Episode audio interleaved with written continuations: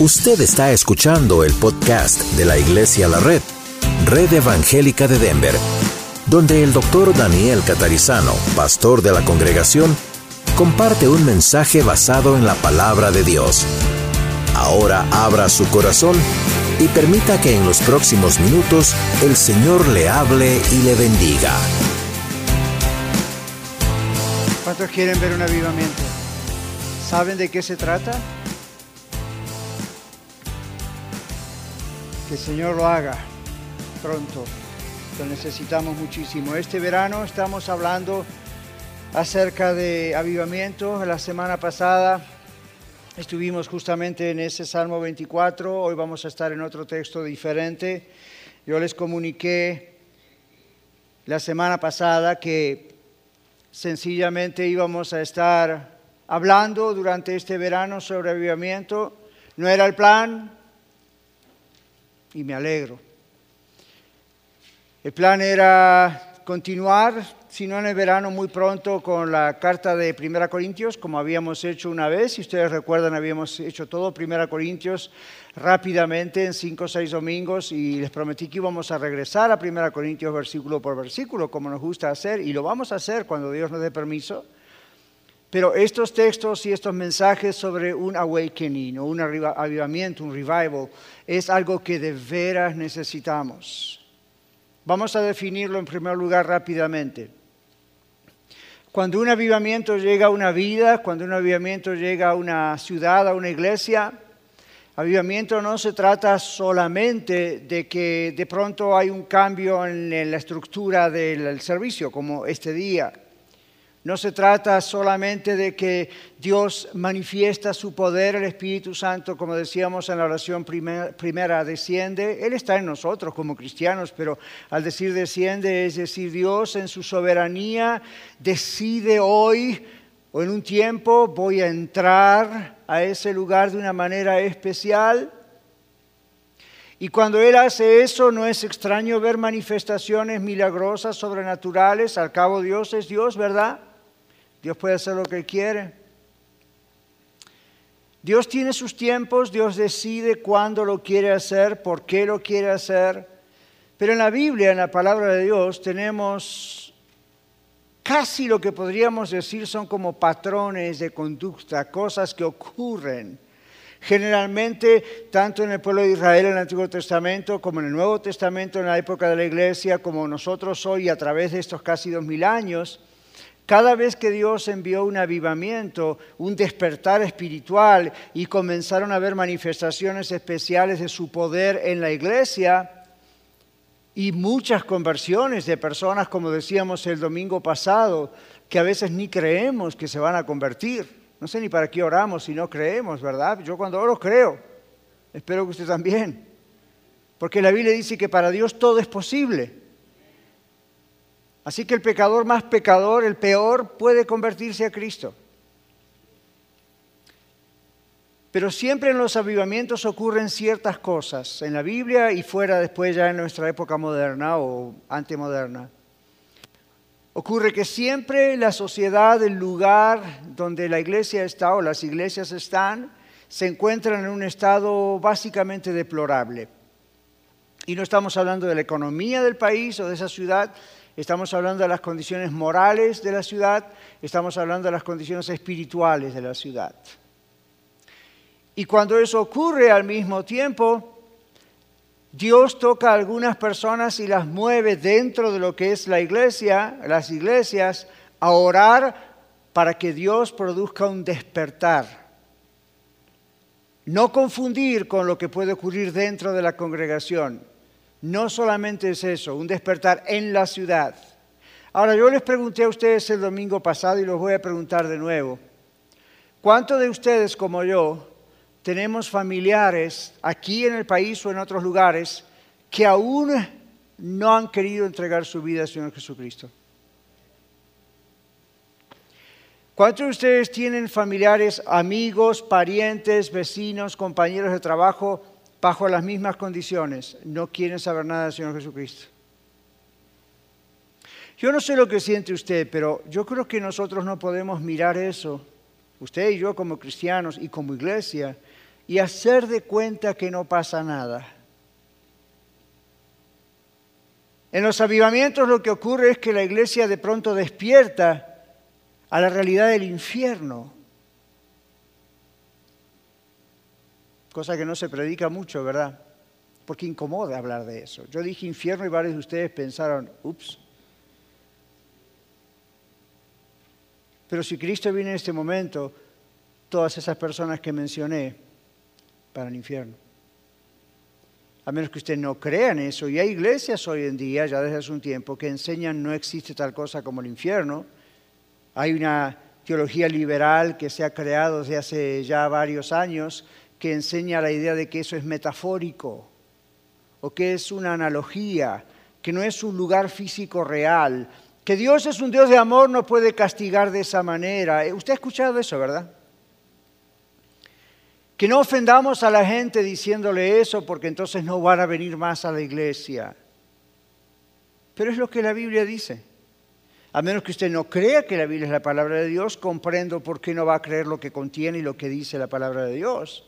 Pero si usted cree, como yo, en que la Biblia es la palabra de Dios, la Biblia dice que Dios es amor, pero la Biblia dice que Dios es justo y tiene que condenar el pecado, si no, no sería justo, ni siquiera sería amor. El infierno no es algo hecho para los seres humanos. Originalmente la Biblia dice que el infierno está hecho para el diablo y sus ángeles. Ahí sufrirán eternamente por toda la maldad que han provocado. Y usted y yo somos testigos de eso, ¿o no? Entonces merecen ese infierno. Los ángeles que cayeron, llamados hoy día demonios, los, Satanás, no tienen posibilidad de redención, no tienen posibilidad de arrepentimiento, no tienen posibilidad de que Dios los toque y cambien. Ya está el juicio para ellos, pero para usted y para mí no.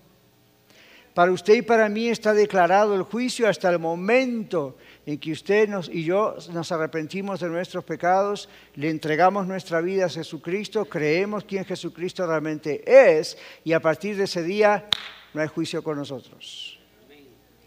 Si realmente lo creyésemos, tendríamos una especie de desesperación por ver que la gente sea salva. Si realmente lo creemos, haríamos algo. En primer lugar, estaríamos orando. En nuestra iglesia, como le dije, esto es algo muy incipiente, es algo que apenas está empezando a salir de la tierra allí, germinando como una semilla, pero varios de nosotros sentimos que tenemos que comenzar a orar por un avivamiento. No puede ser que familiares, amigos, vecinos, gente alrededor de este hermoso edificio se pierdan. Los hermanos hablaron de alcoholismo. ¿Usted tiene idea del índice de alcoholismo en este momento en el país? no solamente entre gringos, entre todos nosotros. ¿Usted tiene idea de la cantidad de divorcios en este país? ¿Usted tiene idea de la cantidad de inmoralidad sexual en este país en este momento? No le eche la culpa al gobierno, a los políticos y eh, eh, qué está ocurriendo. Mientras nosotros estamos, gloria a Dios, gozándonos en la presencia del Señor en este momento, hay mucha gente que se está perdiendo. Y Dios no quiere que se pierdan. La Biblia dice en Juan capítulo 3, versículo 16, porque de tal manera amó Dios al mundo, a usted, a mí, a esta gente que se ha perdido y que se pierde, de tal manera que dio lo mejor, ha dado su Hijo Jesucristo para venir a la tierra a morir, a que en su cuerpo se cargara sus pecados y los míos y los de toda la humanidad. Fue tan dramática la situación que la Biblia dice que en un momento Jesucristo mirando al cielo exclamó, Dios mío, Dios mío, ¿por qué me has abandonado? ¿Por qué me has desamparado? ¿Qué pasó en ese momento? En ese momento todos los pecados de la humanidad, desde Adán y Eva hasta el último que venga, incluyéndolo usted a mí, fueron cargados sobre los hombros, sobre el cuerpo de Jesús. La Biblia dice al que jamás pecó, Jesucristo, al que no conoció lo que es pecar, dice, por nosotros lo hizo pecado. Es decir, Dios lo miró y tuvo que dar vuelta la cara, el mismo Dios. Luego Jesús murió en esa cruz y al tercer día Dios le levantó de los muertos. ¿Por qué? Porque Él tiene poder sobre la vida y Él tiene poder sobre la muerte. Dios tiene poder para darle vida, Dios tiene poder para darle muerte. La Biblia dice, escoja pues la vida. Dios dice, aquí está frente a usted la vida y la muerte, escoja la vida. Parece como de common sense, ¿verdad? Sentido común.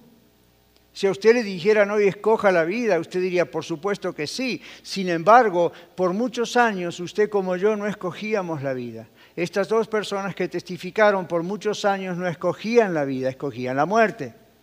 Hasta que Dios los encontró. Dios lo quiere encontrar a usted hoy. Escoja pues la vida para que tenga vida. Vamos a leer en el libro de Santiago, capítulo 4, versículos 1 al 10. El Señor quiere tocar su vida. Y usted dice, bueno, pastor, yo ya soy de Cristo. El Señor quiere tocar su vida, hermano. Usted dice, yo soy una mujer que ama al Señor, que ora, que estudia la Biblia, soy una buena esposa. El Señor quiere tocar su vida hoy. Pero usted dice, yo soy salvo, gloria a Dios, pero el Señor quiere tocar su vida. Vamos a ver por qué. Santiago escribe a una iglesia, no escribe a gente que no conoce a Cristo. Y observe lo que dice Dios, inspirando a Santiago a ponerlo en letras y en palabras. ¿De dónde vienen las guerras y los pleitos entre vosotros? ¿No es de vuestras pasiones las cuales combaten en vuestros miembros? Miembros del cuerpo, la mente Codiciáis y no tenéis, matáis y ardéis de envidia, y no podéis alcanzar. Combatís y lucháis, pero no tenéis lo que deseáis, porque no pedís. Pedís y no recibís, porque pedís, bien, pedís mal para gastar en vuestros deleites.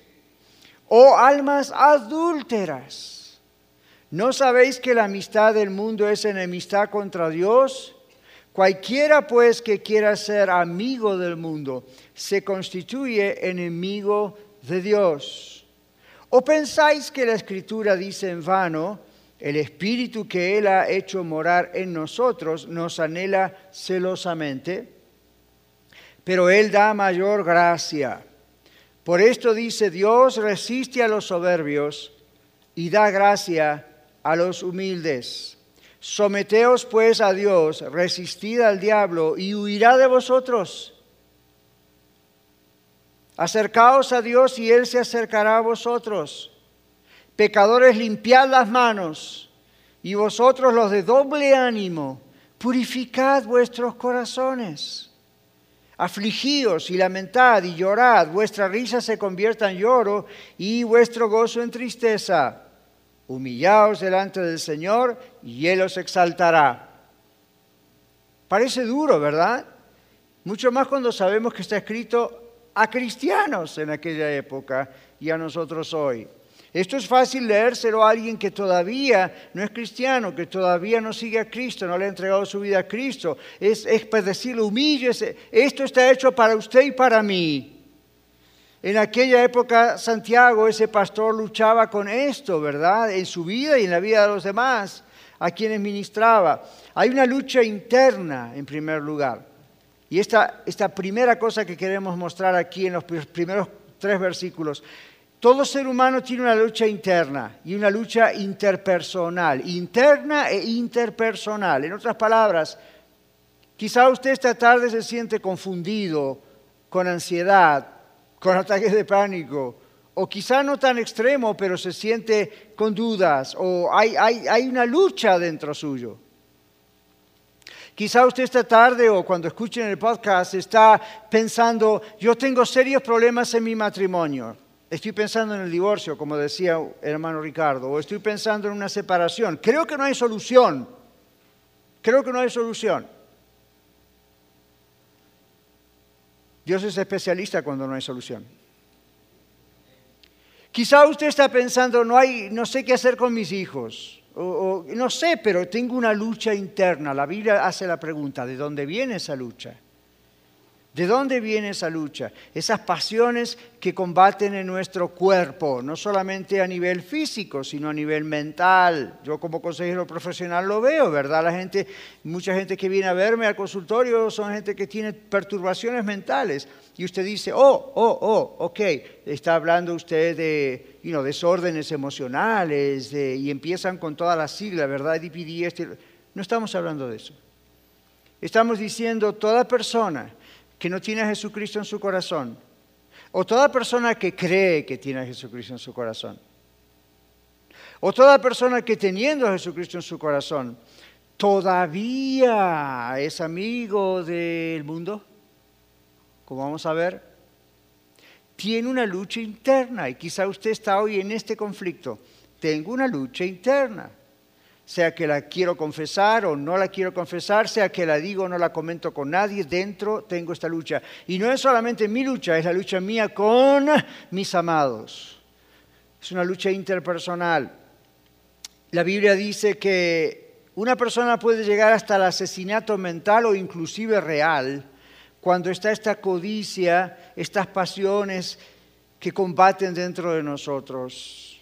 Puede uno llegar a un crimen si usted va a las cárceles y le pregunta a la gente por qué usted llegó acá, cómo usted llegó acá, yo no sé si usted habla con presos, pero las veces que yo ocasionalmente he hablado con presos eh, es lo que me han dicho.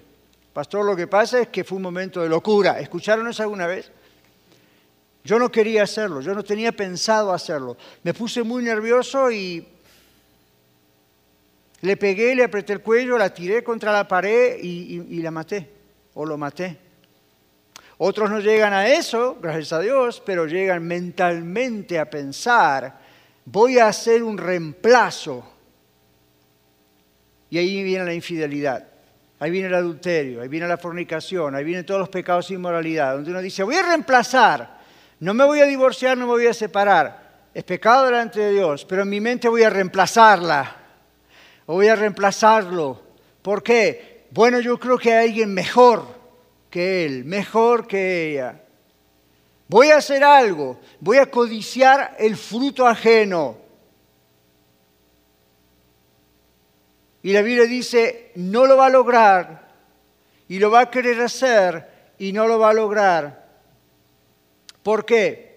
Porque inclusive va a llegar hasta insultar a Dios con falsas oraciones. Pastor, falsas oraciones. Oye, oh, ¿Usted sabía que usted y yo podemos dar falsas oraciones? Muy piadosamente podemos estar pidiéndole a Dios cosas que Dios no va a contestar ni se moleste. Son falsas oraciones. Son oraciones donde, como dice la palabra de Dios, le pedimos a Dios algo para satisfacer nuestra voluntad, nuestro deseo, lo que nosotros creemos que debe ocurrir. La solución la tenemos nosotros, así que Dios dánosla. No, no, no. Por eso la palabra dice, por más que codiciemos, por más que pidamos, por, más que oremos por eso, no va a ocurrir porque Dios nos ama demasiado como para poner fuego en nuestras manos. ¿Lo haría usted por sus hijos? Si sus hijos le dicen, me atrae el fuego, ¿pondría usted brasas de fuego en las manos de sus pequeños? Aparte de ir a la cárcel, usted está loco si hace eso. Dios no hace eso.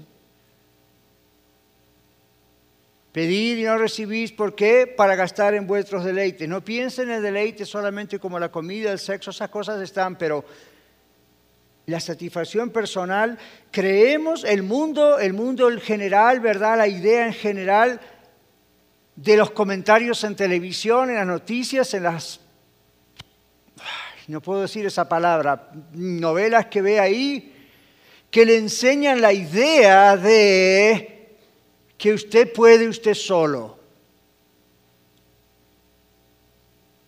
Que su vida vale tanto que satisfaga nomás lo que quiera, sus pasiones sexuales, sus pasiones de lo que sea.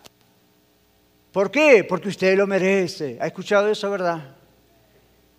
Constantemente. Constantemente. La solución está dentro suyo. Usted lo merece. Usted se deja bombardear por esa explicación falsa todo el tiempo hasta que lo llega a creer. La gente en el tiempo de Santiago llegó a creer esa idea. Entonces empezaron a comprometer el Evangelio y su relación con Cristo. Trataron de buscar un camino fácil y comprometieron su relación con Jesucristo.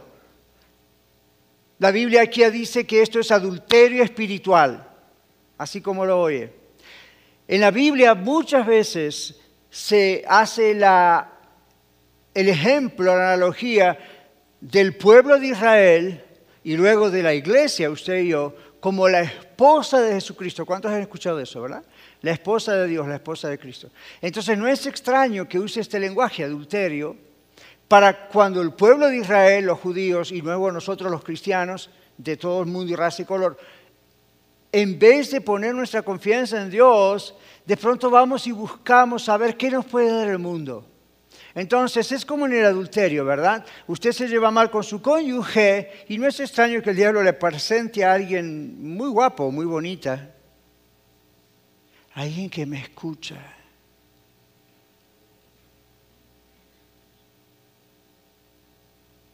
En menos de lo que usted quiere saberlo, ¡pum! cayó.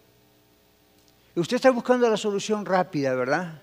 Combate con sus miembros, combate con su mente dentro de su propio cuerpo, dentro de su propio cerebro, en su mente, en su alma, en su espíritu, y dice, ok, esta es la solución. Y la Biblia dice, hay camino que al hombre le parece derecho, pero su fin es camino de muerte. Yo nunca he tenido en mi consultorio pastoral ni profesional a nadie que me haya venido a decir, tuve buenos resultados caminando por ese lado. Nadie, nadie. La gente termina sintiéndose sucio, si termina sintiéndose que disfrutó el momento, pero ahora no puede disfrutar su existencia. No puede consigo misma, consigo mismo. Usted sabe por qué se suicida la mayoría de la gente, ¿verdad? porque quieren tomar control de su propia vida, porque han caído en ese veneno de la propaganda que les dice tome control de su vida, haga lo que dice su corazón. ¿Really? ¿Se imagina si todos hacemos lo que dice nuestro corazón? Esto es adulterio espiritual y la Biblia dice, ¿no saben que eso es en contra de su esposo, Dios? No saben que Dios ha puesto un espíritu, y en este caso no está hablando todavía del Espíritu Santo, del espíritu humano. Y Dios anhela celosamente tener comunión con ese espíritu, con esa persona eternamente.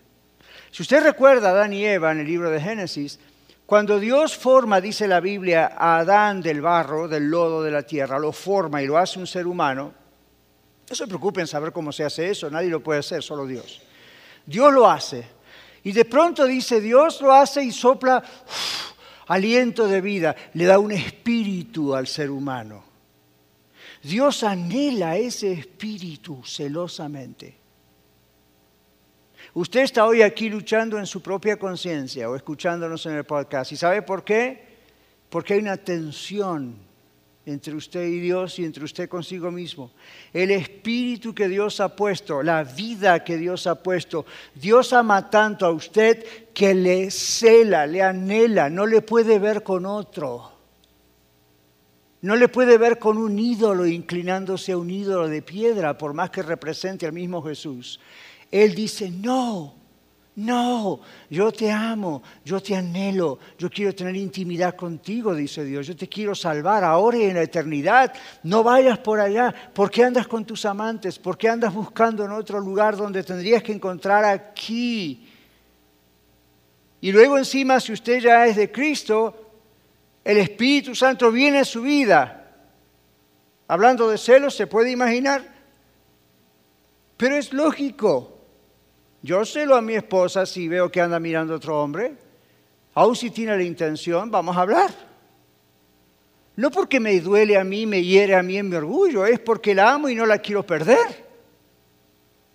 Y problema tras problema que podamos tener, vamos con el creador del matrimonio a ver si lo soluciona o no. Seguro que sí. Pero para eso tenemos que bajar nuestra orgullosa cabeza, tenemos que someternos a Dios y Dios va a escuchar la oración. Esa es la oración que Dios va a escuchar. Por eso aquí dice también no solamente el adulterio espiritual, Dios resiste a los soberbios. Recuerde que Santiago está hablando a los creyentes. Dios resiste a los soberbios. ¿Quiénes son los soberbios? ¿Será usted? ¿Seré yo? Dios resiste al soberbio. ¿Quién es el cristiano? Recuerda que está hablando cristiano, ¿recuerda? ¿Quién es el cristiano que Dios llama soberbio o soberbia? Es aquel que ya no depende de su Señor. Es aquel que depende de su propio conocimiento. O es aquel que depende de sus propias decisiones o de la novela que vio allí. Y de lo que esos degenerados hicieron, no los actores, los personajes. En vez de ir al Señor. El soberbio cristiano, el cristiano soberbio es el que no ora. El que no ora le está diciendo a Dios, thank you, you're too busy, estás muy ocupado, yo hago aquí lo que, a ver lo que yo puedo. De vez en cuando voy a la iglesia, oro, le pido al pastor a alguien que ore por mí, pero I, I can handle this. Ese es el cristiano soberbio. Y el Señor dice, Dios te resiste. No dice que Dios te manda al infierno, dice Dios te resiste, hermano, Dios la resiste, Dios lo resiste.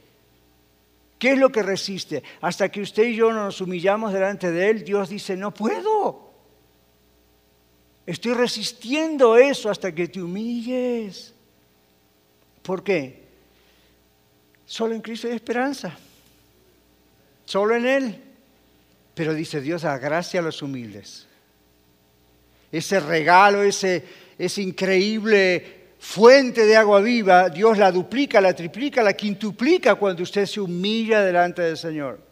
Cuando usted dice, Señor, yo no puedo más, perdóname por ser tan soberbio que quise tomar todas las cosas bajo mi control. Señor, hasta acá. Entonces Dios dice, all right, y empieza a sobreabundar en su gracia. Luego dice, en, los en el versículo 7 al 9, los versículos 7 al 9, que la gracia de Dios cubre, en otras palabras, al creyente, al cristiano de realmente arrepentido, dándole a usted la oportunidad de arrepentirse, a mí, de someternos a Él, en vez de someternos al mundo, a las ideas que andan por ahí. La Biblia no está hablando en contra del mundo, porque Dios creó el mundo, ¿verdad que sí? Entonces el mundo está para que lo disfrutemos. La naturaleza está para que la disfrutemos. Tenemos un trabajo, tenemos un salario, está para que lo disfrutemos. Tenemos una familia, está para que la disfrutemos. Tenemos salud, está para que la cuidemos y la disfrutemos. Dios nos da una propiedad, carro, está para que lo disfrutemos. Lo que Dios dice es, esas son cosas nada más. No fije su mirada allí porque automáticamente empieza a separarse de Dios y empieza a tomar el control, la rienda de su propia vida y ahí en donde entonces empieza a amar las cosas del mundo, como dice la Biblia, más que al Señor. Así que Dios no está en contra del mundo. Aquí cuando dice el que se hace enemigo de Dios por haberse hecho amigo del mundo, está diciendo uno le interesa más lo del mundo, lo material, pero también le interesa más consultar con el mundo como piensa la gente que no tiene a Cristo. Y para sus problemas usted quiere consultar con ellos. ¿Por qué? ¿Quién va a saber más que el creador de los cielos y la tierra? ¿Quién va a saber más que aquel que dio su propia vida por usted y por mí? ¿A quién vamos a recurrir sino al Señor? La Biblia dice aquí Dios da gracia abundante a aquellos que dicen no quiero saber más nada con seguir engañado en el mundo. Aquí la Biblia dice, el diablo no puede contra un amigo de Dios. ¿Usted vio lo que dice aquí la Biblia? Someteos pues a Dios, resistid al diablo y huirá de vosotros. Ahora, usted sabe, ¿verdad?, lo que, a dónde voy. Hay gente que ha tomado este texto de la Biblia para usarlo en la supuesta guerra espiritual. Ahora, en Efesios 6, 10 al 20, la Biblia dice, no tenemos lucha contra principados, contra potestades, contra huestes, tenemos lucha contra principados, perdón, no contra sangre y carne, un ser humano, sino contra principados, contra potestades, contra huestes espirituales de maldad en las regiones celestes. Entonces uno dice, ah, ok, hace la conexión, entonces vamos a echar fuera demonios hasta donde no existan. Hay lugar para eso ocasionalmente, excepcionalmente, La idea no es esa. La idea es, aquí la palabra de Dios dice, que todo ese tumulto interior en su mente, en su matrimonio, en su familia, todo eso se puede solucionar cuando usted se somete al Señor. Porque el que está confundiéndole es Satanás. Usted está metiendo la nariz en el terreno de Satanás y Satanás aprovecha la situación. El terreno de Satanás es ese mundo. La palabra en griego es el cosmos. No ese cosmos, ¿eh? El cosmos, la idea de el sistema mundial, el sistema, ese sistema que, que el diablo usa para atacar. ¿Y cómo lo hace el diablo? Si el diablo no es omnipresente y todopoderoso como Dios, está observando las situaciones. Hay huestes espirituales de maldad llamadas demonios, observando a usted su conducta, dónde va, qué hace, qué lo tienta, dónde es fácil caer. Y ellos dicen, all right, esta es mi oportunidad. ¡Boom! Entonces, ¿cuál es la solución? Sométase a Dios. Resista al mundo que le ofrece todo esto. El diablo y todo su mundo huye. Huye. ¿Cuál es la mejor guerra espiritual? Sométase a Dios, obedezca a Dios, arrepiéntase, levante manos limpias delante del Señor. El diablo no puede contra usted. Usted es un amigo de Dios. ¡Wow! Una amiga de Dios, alguien que está realmente llena del Espíritu Santo de Dios. Someteos pues a Dios, dice la palabra. Resista al diablo. El diablo huye. Ni siquiera tiene que decírselo. Huye. ¿Sabe por qué huye? Porque cuando usted le ve el diablo, diablo, demonios, etcétera, le ve a usted y a mí sometidos al Señor, le ve que sus manos están limpias, su corazón está limpio, usted está arrepentido, es como ver al mismo Señor Jesús. Y cuando el diablo ve al Señor Jesús, huye, porque sabe que él ya está condenado, el diablo. Huye, ni necesita usted darle una orden. El diablo lo ve a usted y dice, no, con este no me meto, es un amigo de Dios. Pero con este otro cristiana o cristiana, bueno, yo sé que es salvo, no lo voy a poder traer nunca al infierno conmigo, pero está en flojito. ¿No le gusta orar? Rara vez lee la Biblia. Entonces da rienda suelta a sus sentimientos, a su nerviosismo, a su mal carácter. ¡Wow! dice el diablo. Mm, esta es mi presa. No me lo puedo llevar conmigo al infierno, pero puedo hacerle la vida lo más miserable posible. Le voy a hacer la vida lo peor posible. Al diablo le entretiene hacerle la vida posible, imposible a usted y a mí. Al diablo le encanta, es como un deporte. Es un acto de venganza en contra del mismo Dios, hacerle a usted y a mí la vida imposible. Y usted dice, ¿y qué tal de los que no le conocen a Cristo? No conocen a Cristo.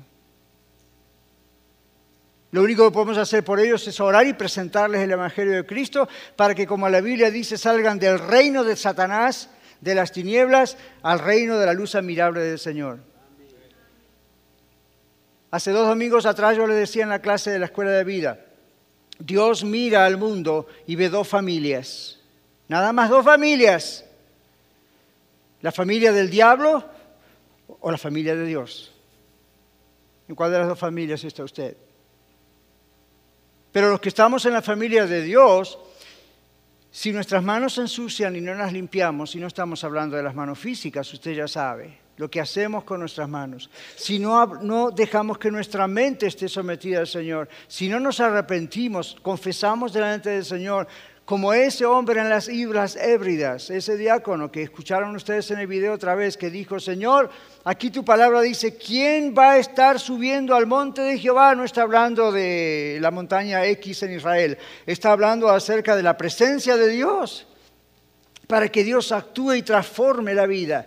¿Quién va a subir? Dice la Biblia, el limpio de manos, el puro de corazón, el que no ha elevado su mente, su alma, su espíritu a cosas vanas, ni ha jurado con engaño. Dice, Él recibirá bendición de Jehová. Él recibirá bendición de Jehová y salud. Y aquí dice, el Señor les va a exaltar.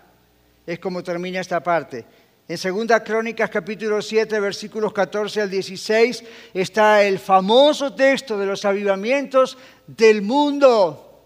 en casi todos los avivamientos, si no en todos, desde que Jesús volvió a los cielos y después vino Pentecostés, y de ahí en adelante, en estos casi dos mil años más o menos, siempre este texto ha llevado a la gente a un verdadero avivamiento. Si se humillara mi pueblo, no el mundo, mi pueblo, dice el Señor, usted y yo. Escuche esto.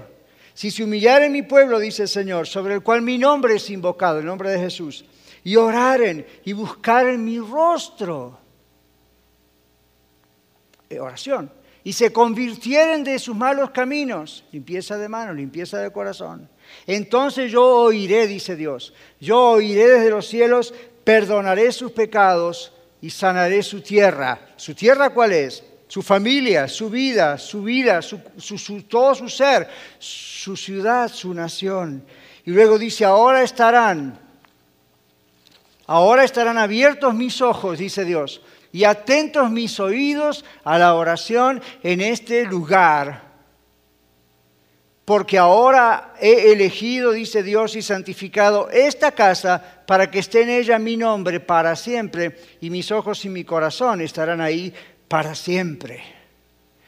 ¡Wow! ¿Cuántos quieren eso? Yo no sé usted, pero yo quiero eso. Señor, limpia mis manos. Te confieso mis pecados, limpia mi corazón. Toda esta semana se lo estuve diciendo. Toca mi vida, toca mi corazón, limpia mis manos. Haz lo que tengas que hacer. Me someto delante de ti. Como Evan Roberts decía, doblégame, Señor. No podemos más. Todo está muy bonito, pero dobléganos, Señor. Porque todo también es un desastre a veces. Queremos ver nuestros parientes convertirse a Cristo. Queremos ver esta ciudad siendo despertada espiritualmente. Solamente Dios lo puede hacer, mis hermanos. El gobierno no va a poder hacer eso, no es su función. Si tuviera poder para hacerlo, tampoco lo lograría. Solo Cristo tiene poder para hacerlo. ¿Cuántos de ustedes en esta tarde están diciendo, Señor, yo necesito Muchas gracias por escuchar el mensaje de hoy. Si tiene alguna pregunta en cuanto a su relación personal con el Señor Jesucristo o está buscando unirse a la familia de la Iglesia La Red, por favor no duden en contactarse con nosotros.